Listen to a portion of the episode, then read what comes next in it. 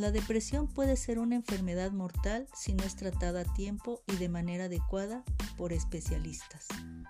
Por lo cual, Caroline Miller menciona que se tienen que detectar señales como que el joven se sienta atrapado en un estado de ánimo negativo constantemente, que se sienta desesperado y sin poder disfrutar nada, que esté triste frecuentemente, que tenga cambios en el sueño, en el estado de ánimo y en el apetito, que tenga sentimientos de autoevaluación negativa y exprese frases como soy feo, no soy bueno, nunca haré amigos, que tenga sentimientos de inutilidad y diga no sirvo para nada, y de desesperanza, ¿para qué lo hago si todo está mal?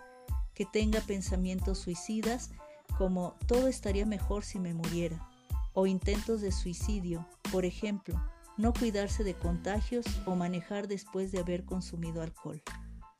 En caso de que el joven presentara estas características, tendría que ser atendido por un servicio especializado en psicología, para que lo antes posible recupere sus actividades rutinarias aún estando en la pandemia. Agradezco la atención a este mensaje y espero les sea útil.